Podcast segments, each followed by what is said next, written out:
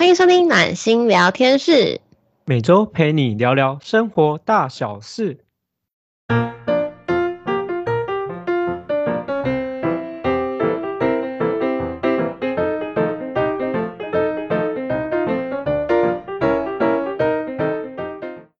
大家好，我是今天的主持人温暖。我是今天主持人真心。真心现在应该大家，我先我们先今天先打个预防针，因为真心现在到到现在脑袋还没有开启，他被我今天早上抓起来重新录制我们今天的这个这个主题。对，我已经忘记今天要录什么了。跟大家前情提要一下，其实是我们第二次录制。那第一次录制呢，简单来讲就是因为一些状况，就是我之前刚好设备出了一些状况，然后我想说用手机录制，结果我手机录制的那一整篇完全不能用，最后就没有办法等我的设备好了以后，我只能抓起那个真心重新再录制一次。对，我们只能把那一篇的精华就留，就是把它丢在水里，随波逐流。哎、我真的老实讲，我好蛮我蛮喜欢那一天我们录制的东西，虽然觉得有点伤心，你知道东西整个不能用。对，听众也不用伤心，我们现在即将录制一个另外一个精华篇。对，就也是大家浓缩、浓缩再浓缩。那今天的话，也是先跟大家先打个招呼，分享一下最近的近况，因为你知道疫情待在家里，就是我们已经，我这是第几个礼拜啊？忘记了，反正一个应该一个一个一个多月了吧。就是大家其实都不能出门啊，也不能出去，我们也只能趁这个时候可以跟大家说说话。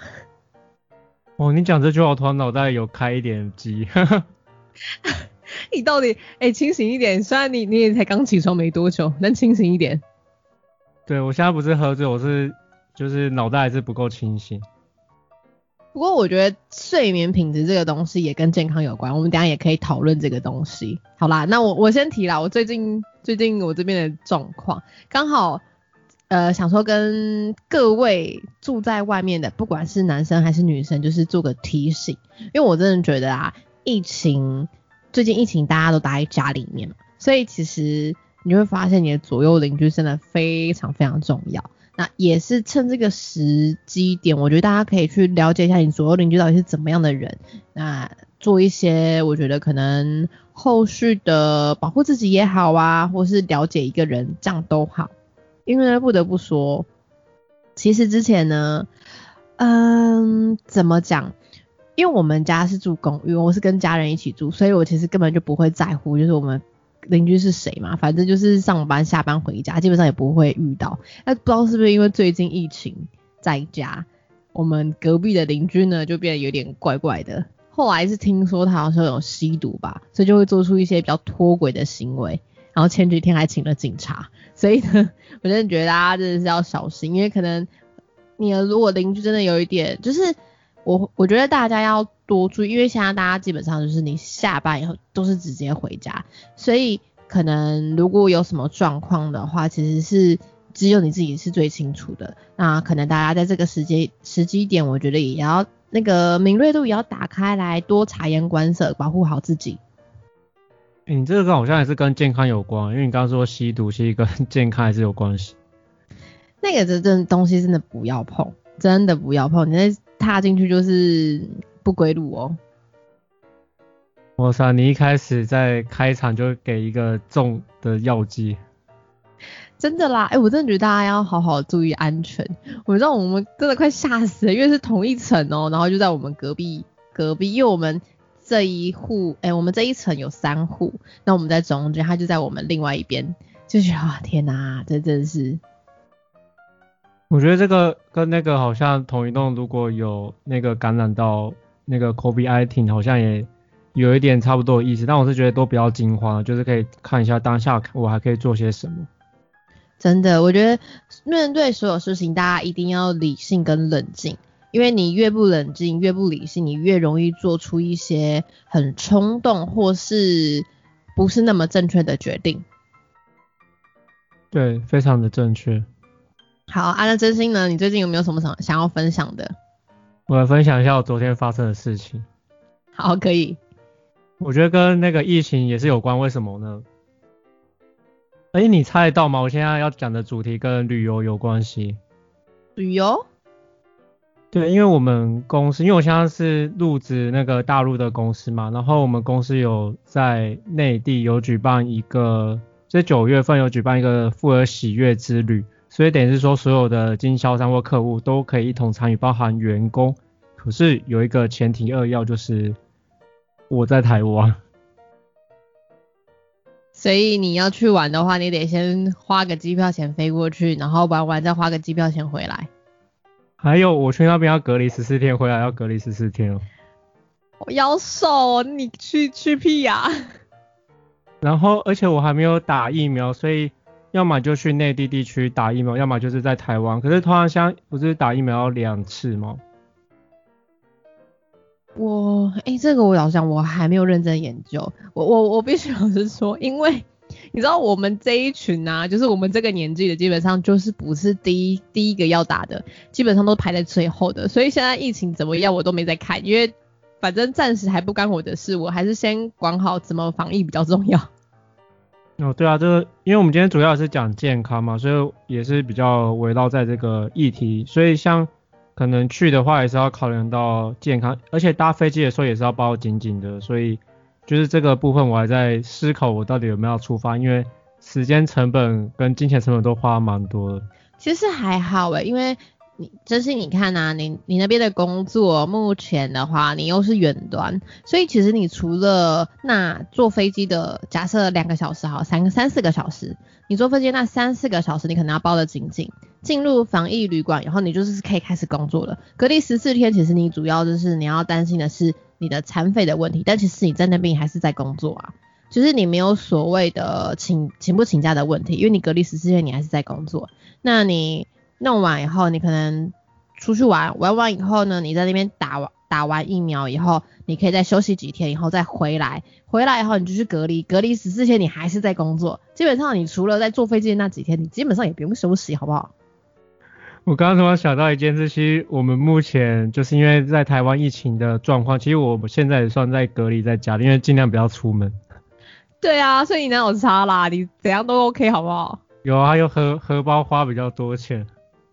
这倒是真的，因为你在那边如果叫东西吃的话，哦，说到这个，你知道最近有时候就是 YouTube 在看，因为我老实讲，因为我自己本身是在减糖，有在克制。然后其实我本来食量也不多，可是呢最近很常会看到大胃王的那个，知道大家分享去吃什么好料的哦。中国大陆的有一些东西真的看起来好好吃哦，他们的火锅到底是怎么可以这么好吃的感觉？你这个感觉好像是心理罪恶在在动作，就是自己平常在做健康的调整，然后感觉好像嘴巴很想要吃一大堆美食。也不是，就是会想去吃看看没有吃过的东西的那一种。就他们的那种，就是跟台湾的火锅又不太一样，就还蛮好奇的。对，我觉得那边其实我觉得很多地方的东西都很好吃，所以我每次去的话都会想点特别的东西。嗯，真的，我也蛮想去吃美国的那个，你知道那种汉堡什么，感觉起来超厉害的。因为我那天在看有一个就是在分享他们那边美国的连锁店。哇，他们的汉堡看起来很厉害，可是台湾没有开，真的是很可惜。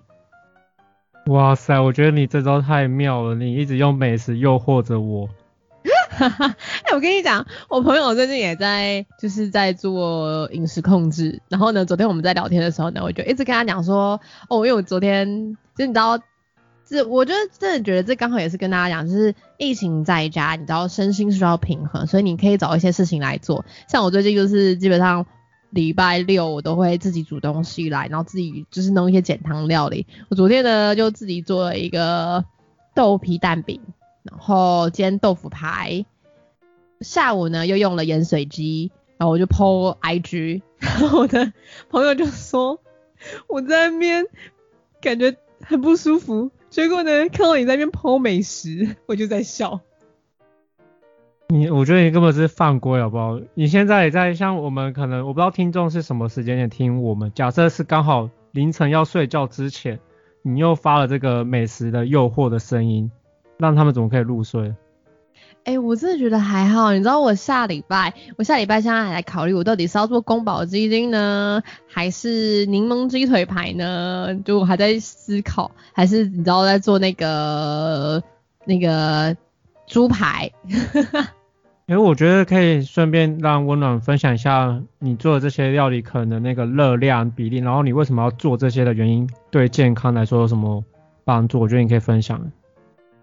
好哦，那我我这边刚好我们也是可以带到今天的主题，因为我们今天其实在讲的就是后疫情以后，我们可能关于大家关关关于健康的一些想法跟我觉得有做的一些变化。不得不说。疫情之后啊，其实大家应该都越来越注重，我觉得是吃的健康、喝的健康，以及好，就是呢，因为后疫情时代，其实大家都开始比较注重健康的部分。那呃，例如像可能提高免疫力啊，大家可以怎么吃啊，什么之类的。那今天其实就是想说，简单跟大家分享一下我自己在后疫情时代后，就是可能观察大家，以及我自己有在做的是关于我觉得。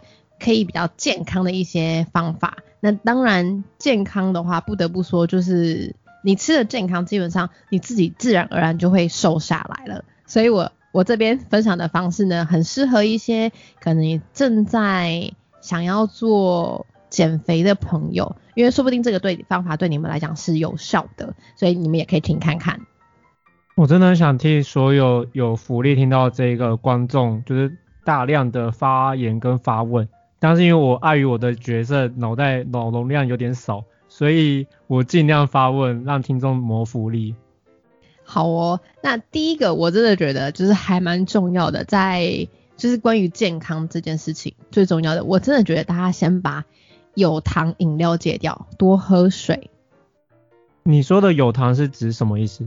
有糖饮料是像例如就是额外加方糖的那一种饮料，像是手摇饮啊，或是那种罐装的那种饮料啊，可乐啊，俗称的那个肥仔快乐水有没有？然后或者是一些你可能在超商会看到有加糖的饮料，基本上我都会建议戒掉。那这种的话是额外加糖哦，你当然有例外的，例如像是牛奶。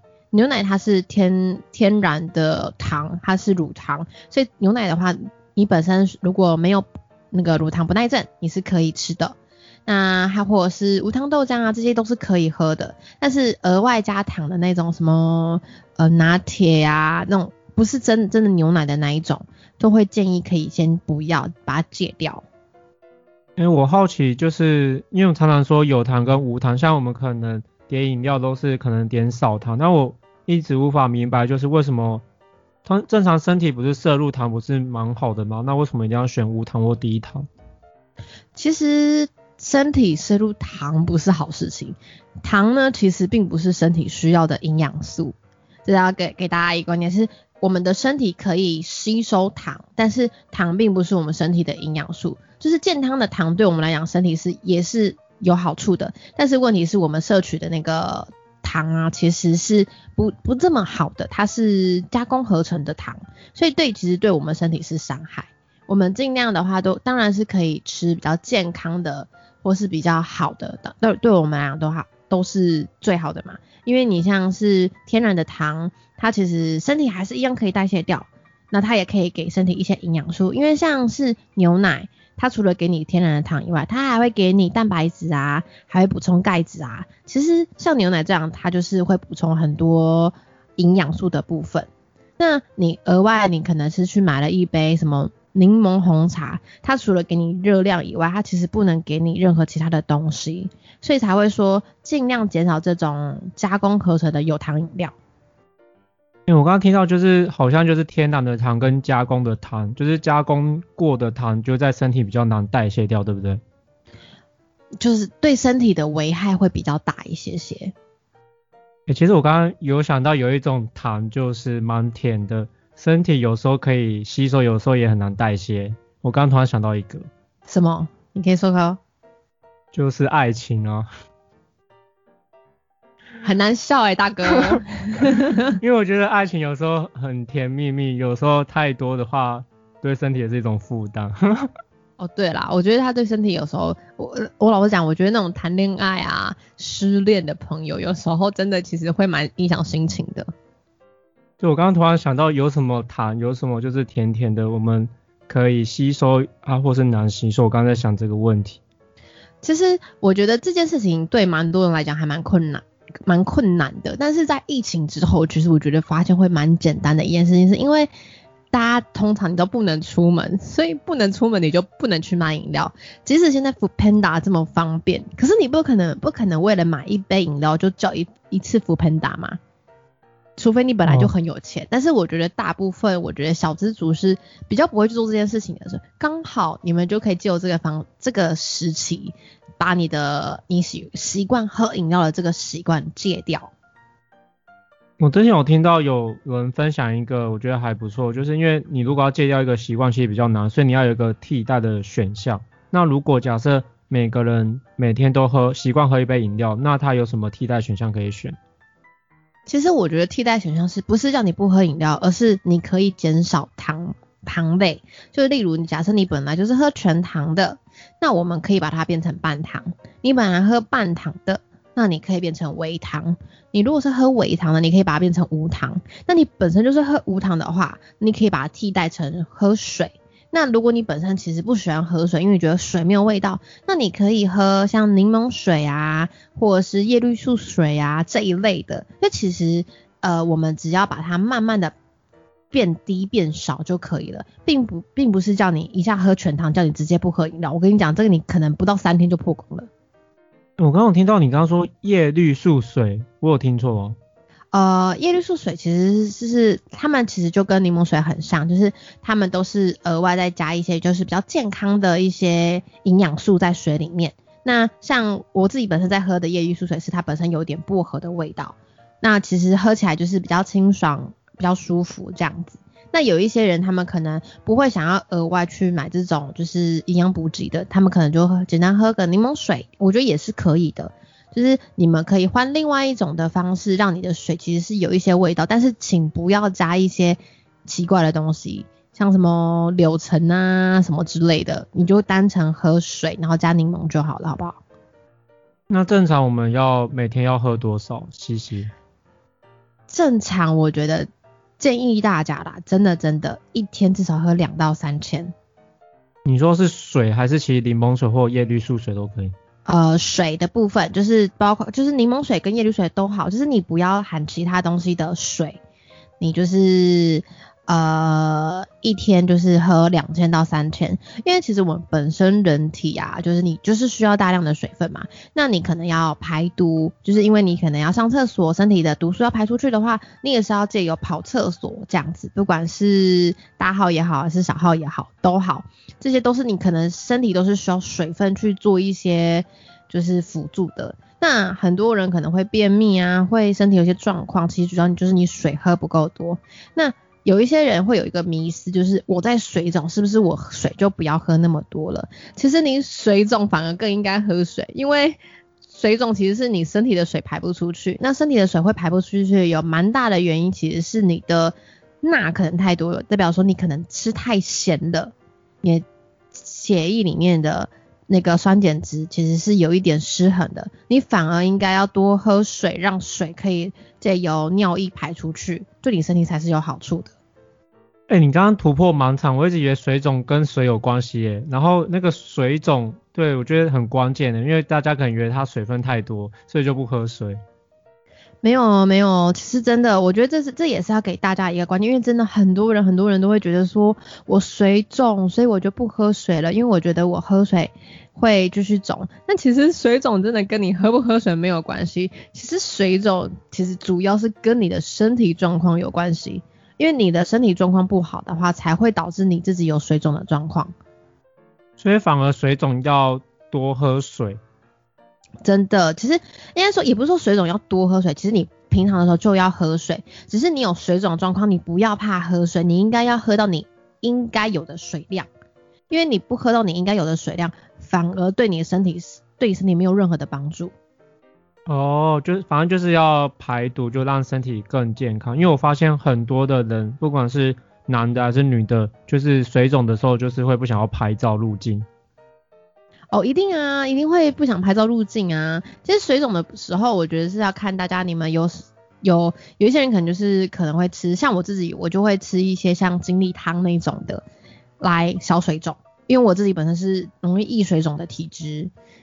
但是我水还是一定会喝到一定的量哦，因为我我会水肿，其实主要是因为我自己身体之前身体状况没有那么好，那就是会有就是你知道酸碱的那个，是我应该想我想想怎么跟大家讲会比较大家会比较清楚，就因为有时候你的水分其实是你可能本身是失衡的，所以它才会有那种就是哎你。一直水肿的状况啊，并不是代表说你喝太多水，其实主要是因为你细胞，你的你身体太咸了，你吃太咸了，所以你的细胞身体里面的盐分很多，它会抓着水不让它出去，你才会水肿。哇塞，你讲了好多专业名词，包含刚刚精力汤是什么？我想说，精力汤我觉得有可能会让人家下意识可能是关于一些补充精力的部分。体力的部分是这样吗？有点类似，就是你可能补充体力什么之类，就你知道以前的那种精力汤，就是可能会有什么中药草啊那种。我跟你讲，做其实精力汤其实真的不好喝。我现在是，我现在是吃粉的啦，但是其实它本身的味道其实没有很好，所以，但是我觉得习惯了，大家就觉得还好。只是一开始我一开始我觉得大家可能会不太习惯，就会觉得啊，天啊，它怎么味道是这个样子？我我真的觉得会哦。其实我刚刚听到精力汤，我比较偏有点性的方面，我以为是要补充那种精力。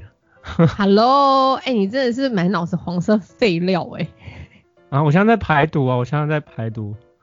傻眼，根本就没清醒。我忘记我讲到哪里了，我们把话题拉回好了。精力汤，哎，那精力汤是如果正常他们如果要补充的话，还有什么情况下需要？喝精力汤，呃，其实精力汤其实它它其实就是一个补身体的，所以其实你只要你只要想喝，其实就是可以喝，但是就是一天可能也不能，我觉得所有东西都是这样啦，不管你是想要喝什么，其实就是东西都不要过量，不过量才是安全的，就最怕你喝到过量。哎，这个有分性别吗？是男的跟女的都可以喝吗？男的，你说精力汤吗？精力汤它是你你直接 Google 去找精力汤，它其实是一个补充能量的饮，就是一个算中药的那种。它其实不是什么，它就是补充你能量的部分。就是像是一天的活力的意思，对不对？有点类似。好，那我我刚刚顺便顺便跟你讲，就是刚刚水肿的部分啊，其实。很多就是水肿会会水肿的原因啊，主要其实是因为我们的就是身体的钠钾不平不平衡啦，就是钠离子跟钾离子不平衡才会导致水肿，跟我们自己水喝的多不多其实是其实没有那么太大的关系，因为主要并不是那个我们我们自己喝太多水，而是我们身体自己的状况出现的状况才会这样子。哦，那我明白了，就是反正我觉得都要有一个身体的一个平衡。没错，我真的觉得大家多喝水，因为我们身体的所有器器官都是需要水的，所以如果可以，我觉得在疫情期间呢，大家可以养成喝水的好习惯。因为你其实喝两到三千 CC 的水啊，基本上你也不会喝饮料啦。那我觉得也是像刚温暖提到，就是慢慢练习，可能原本一天才喝五百、六百，然后慢慢增加，然后就会习惯。没错，我觉得一开始就要你们大家开始喝到哦什么呃两千 CC，我觉得那是很困难的。像我现在在一天可以喝到三到四千 CC，其实我也是慢慢慢慢要求自己喝出来，因为我从一开始就要求一天至少至少要喝到一千 CC，我就去买了那种九百 CC 的那个那个。杯子，然后慢慢慢慢喝到，就可能一天变成两千，两千再晋级就一天到三千。我觉得那个是需要时间的，尤其是我觉得身体健康这种东西啊，大家其实是要给他时间去慢慢改善的。没有人可以跟你讲说你的身体一定是可以，你今天喝明天就会变好，但他至少可能你需要给他可能例如呃两个礼拜到一个月的时间，让他慢慢去改善。对，因为我我记得我之前见到温暖跟他的朋友，怎么那个带的那个水杯怎么越来越大？我想说是要出去旅游吗？对，我们都越带越大，这这合理的，因为这怕没水喝。对，我想说怎么那个 size 比我的那个杯子还大好多，然后然后确实这样比较方便哦。对，我真的觉得就是你知道这样就可以一直喝水了。好哦，那这是第一个嘛，我觉得喝水。第二个，我觉得疫情对健康最大的影响，我觉得是饮食改变呢。什么意思？呃，这是你之前是吃外食居多，还是自己家里煮居多？我从以前到现在都是吃外食居多。所以即使疫情现在也没有改变吗？嗯，有一段时间改变是因为刚好疫情也比较严重的时候，所以现在不是有很多公司会停工吗？所以包含我们家里就是暂时停工，所以这段时间就是我的妈妈就比较有空可以煮饭，所以在疫情的期间她每天都会煮饭。那但是现在比较趋缓一点，然后有上班嘛，所以我妈就没煮。对，就是这一点，就是其实蛮多人就是因为疫情啊，其实在家里，或者是因为疫情，他们其实想要减少出去跟人家接触，大家就会开始改变，就是饮食的形态，就变成比较少吃外食，变成自己煮。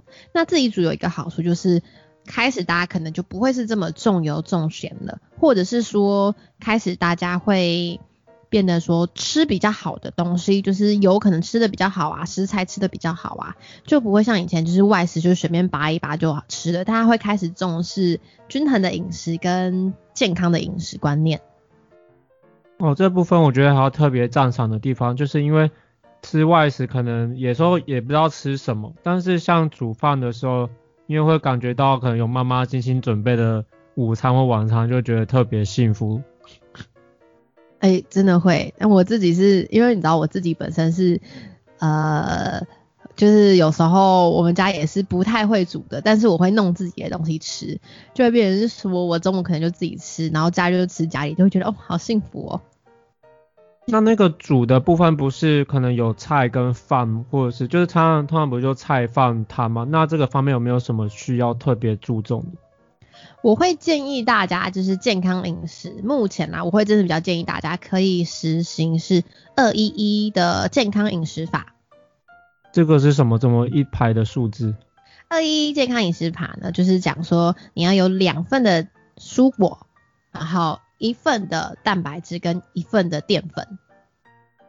哎，你说淀粉是指饭面那一种东西吗？对，就是饭面、地瓜、南瓜。马铃薯就是这些都是淀粉，但是呢，我们这边就可以先来讲，像刚刚真心问的很好，什么是淀粉？其实精致淀粉跟原那个我们比较粗糙的淀粉呢，我们会比较建议大家可以吃原形食物，就像是你呃最好的区分方法就是你看得到它原本长什么样子的。都叫原型食物，你看不出来它原本长什么样子，它就是加工食物了，它就不会是原型食物。像是米饭，你看不出它原本长什么样子，因为它脱壳了嘛，它原本不会是长那个样子，所以米白米饭呢，它就是精致食物。哎，你说精致食物是不是原型的意思哦？就是它你已经看不出它长什么样子了。不是说精致食物就看不出它长，就是精应该说加工食物的有加工过的食物呢，你就是看不出它长什么样子，它原本不会长这个样子。所以，例如可能像白米饭，它就是精，它就是算是精致淀粉。我一直以为米饭是那个原型食物。呃，米饭不是，白米饭是精致淀粉，但是糙米饭它是属于比较健康的米，因为它没有完全脱壳。哦，紫米也是，就是它们都没有完全脱壳，它们其实是五谷杂粮类里面属于膳食纤维比较多一点的，所以也是可以吃。那白米饭也不是说不能吃哦，只是说相对来讲，大家吃到这种精致淀粉的时候，其实你们量自己就要抓，因为它其实营养素没有那么高，可是它热量其实是高的。那像原型食物的话，像是地瓜啊，像马铃薯啊，像莲藕啊。然后还有山药啊，这些其实都是原型食物，还有南瓜啊，这些都是。那怎么办？我从小到大都一直吃白米饭，吃太多，虽然有时候里面会加地瓜，然后加米饭。其实我觉得你们可以喜欢吃白米饭的朋友也不用觉得说啊，那我为什么我就不能吃白米饭啊？呃，我觉得跟大家讲一个事情，就是没有东西我们是不能吃的，只是在于你量的问题。就像你要吃白米饭可以呀，那我们吃的健康一点嘛。你以前是一杯白米饭，那是不是你可以变成半杯白米饭加半杯的糙米饭，或是半杯的白米饭加上半杯的紫米饭？哦，那米饭跟可以吃，就是你这样搭配。对啊，因我我觉得就是说不要害怕吃什么，因为米饭不是不能吃，只是说它相对来讲它是精致一点的精致淀粉。那它精致淀粉的概念其实就是说它的营养素没有那么高，它的热量比较高。哎，你一直就是温柔老师，我现在叫你老师，就是那个热量，热量你可不可以讲清楚一点？因为我觉得热量对可能对我或很多听众都是一个新的名词啊，是怎么去衡量什么叫多或少？可以多分享一下。热量的话，其实因为热量这个东西，大家可以去上网找，你知道吗？就是网络上你打热量，其实就会讲说它就是卡路里。它就是卡路里，但是其实我老实讲，我自己是没有在精算热量的人哦。但是如果大家想要去看一下，就是呃，就是这个东西的热量是多少，其实我们的就是政府那边会有一个，哎，突然突然我想不起来那个叫什么网站，等我一下，我思考一下。他们其实，在那个政府那边其实有一个网站啊，它是会跟大家讲说，哎，怎么去看那个热量的，就是那个。食品药物消费专区，它有一个食品营养成分资料库。那每个人每天要摄取多少热量？每个人呢其实不太一样哦，因为每一个人会依照你自己的体重，然后你自己的身高，依照你自己的状况，都会有你自己的基础代谢。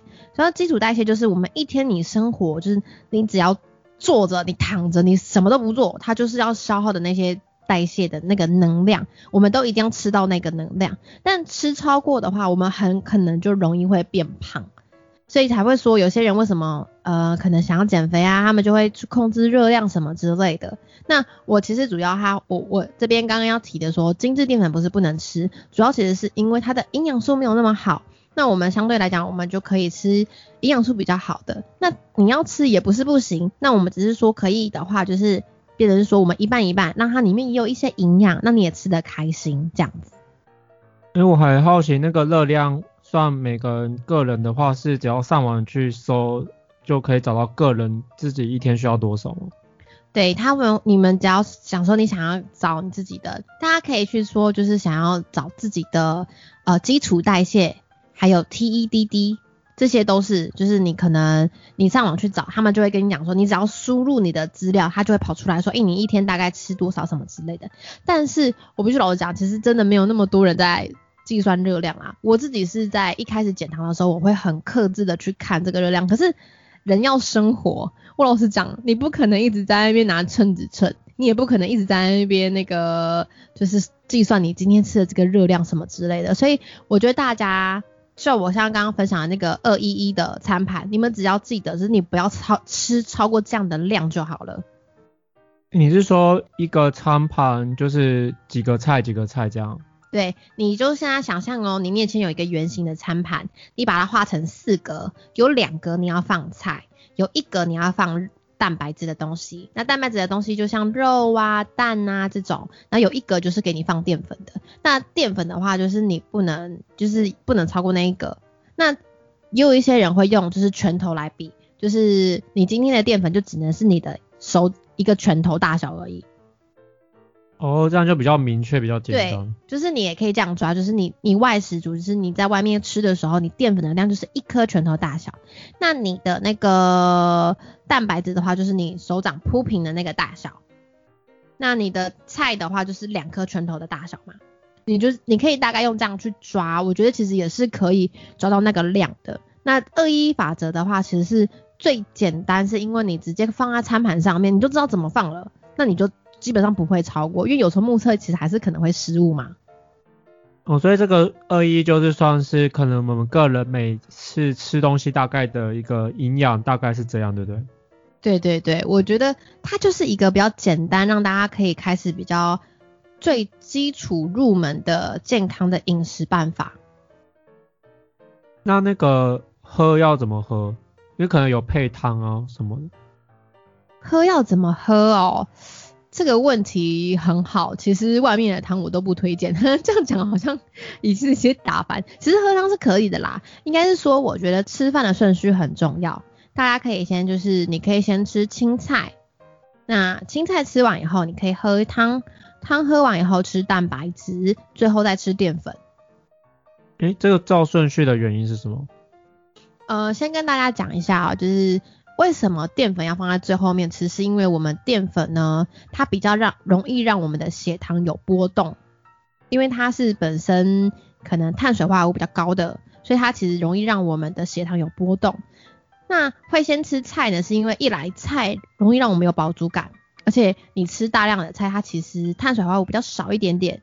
那你吃完菜以后，或是你先喝汤再吃菜，先吃菜再喝汤，都会让你开始比较有饱足感的。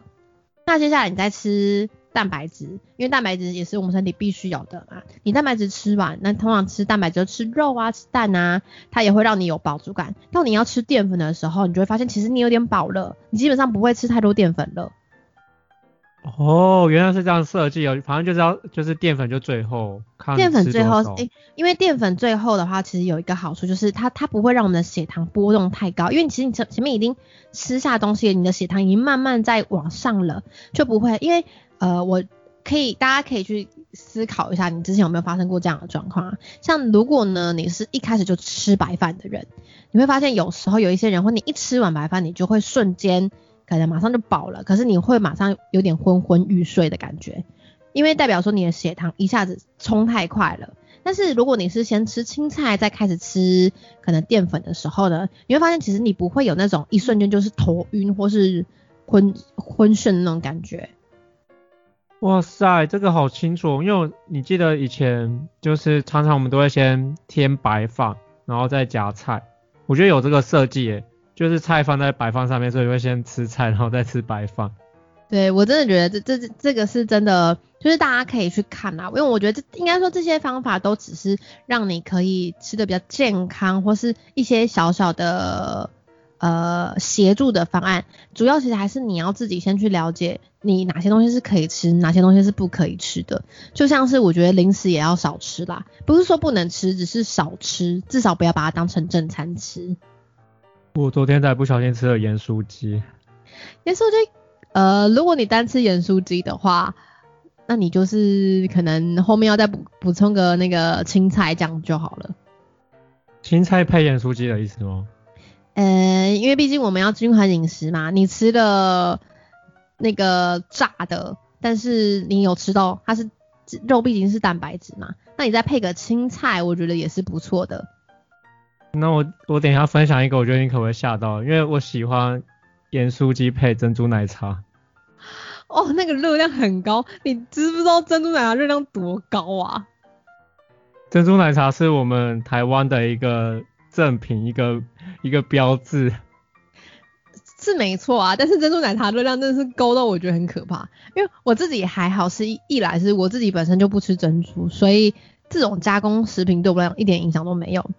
二来呢，就是呢，我又不喝奶茶，所以这对我来讲也没没有什么好，没有什么差。那珍珠奶茶呢，我必须要讲，它就是一个热量炸弹。就是呢，它从珍珠，珍珠本身就是糖嘛，而且他们在煮的时候也还会放糖水哦，所以珍珠本身就有糖了哦。所以呢，即使即使你喝珍珠奶茶，你用无糖，它还会是甜的。哦哟，原来是，如果是喝无糖珍珠奶茶还是甜的，因为珍珠本身就有糖。对，然后呢，你珍珠奶茶应该说就变成说你珍珠奶茶，你是喝珍珠鲜奶茶还是珍珠奶茶？因为珍珠奶茶的奶茶粉它是用奶茶粉泡的，那就是本身就不健康了嘛。那你用本身，如果你是用珍珠鲜奶茶，鲜奶茶本身也有甜哦，所以就变成说你这杯本身热量就是超高的啦。那你再配一个盐酥鸡，哇，恭喜你今天的可能一餐的热量就爆掉了。所以，我们今天如果有外国人来到台湾，我们要送他一份大礼，就是给他热量大餐。那就可能先请他吃一个，你知道那个夜市铁板面，然后再加一杯珍珠奶茶，再给他吃一个超级好大鸡排。我想到之前我大学就是我认识一个韩国女生，她就是因为我之前去韩国参加她婚礼，然后我觉得她怎么那个瘦的程度差蛮多，因为她那时候说她在台湾。都一直在喝，每天都喝珍珠奶茶。哎，我跟你讲，我觉得台湾最可怕的一件事情就是我们东西真的太好吃了。可是所有东西外面好吃的东西，通常都是高油、高高盐的那一种，就会超超可怕的。那那个温伦老师，你有没有什么方式可以救救一下我们这些这些人？你说喜欢喝珍珠奶茶的要怎么办吗？没有，就是喜欢有，因为我觉得很多高能量的东西其实都很好吃。有没有什么方式可以让我们避免，可以或者减少？我我觉得大家应该要这样想，你可以用一个方式去想。你看哦，我们我们现在就先拿一天三餐来讲好了。我们一天三餐，所以我们一个礼拜有七天，七乘以三是不是七三二十一？我们总共就会吃二十一餐。那你你们不是说不能吃热色食物，但是你可以把它。压在说，呃，我们可能七餐里面有午餐我可以吃比较乐色一点的食物，就是二十一天的二十一餐，我有午餐是可以吃比较乐色的食物，那剩下的可能十十诶十四餐吗？我看一下哦。没有关系，我觉得这个不是特别重要。就十五、十六，反正就是十五、十六，剩下的十五餐或十六餐，那我们就可以吃的比较健康一点。就是说，你就是均衡的饮食，就是可能吃青菜啊，吃蛋啊，吃白饭啊，就是均衡的饮食。你不要都是都是吃热色食物。你如果一个礼拜全部都吃炸鸡，全部都吃喝那个，全部都喝饮料，那我觉得就不行。那你饮料的部分的话，是不是变成说你一个礼拜你可能就两天或是一天喝就好了？你就你就让它变成有仪式感嘛，就是哎，我每天到礼拜五，我礼拜五就是可以喝一杯饮料，我就是可以破戒喝一杯珍珠奶茶。那你是不是充满了期待？你又不是不能吃，只是说叫你不要每天吃。哦，那这个可以集中火力处理吗？还是不行？你是说集中一天吃这样子吗？对，吃可以啊，可以啊，可以啊。我的意思就是说，假设就像我刚刚讲的，你可能有午餐，好了，我们抓点，我们六餐，我们六餐都要吃，就是可以吃比较乐色的食物。那你就是代表说，你一个礼拜的话，代表说你有两天可以吃的很乐色。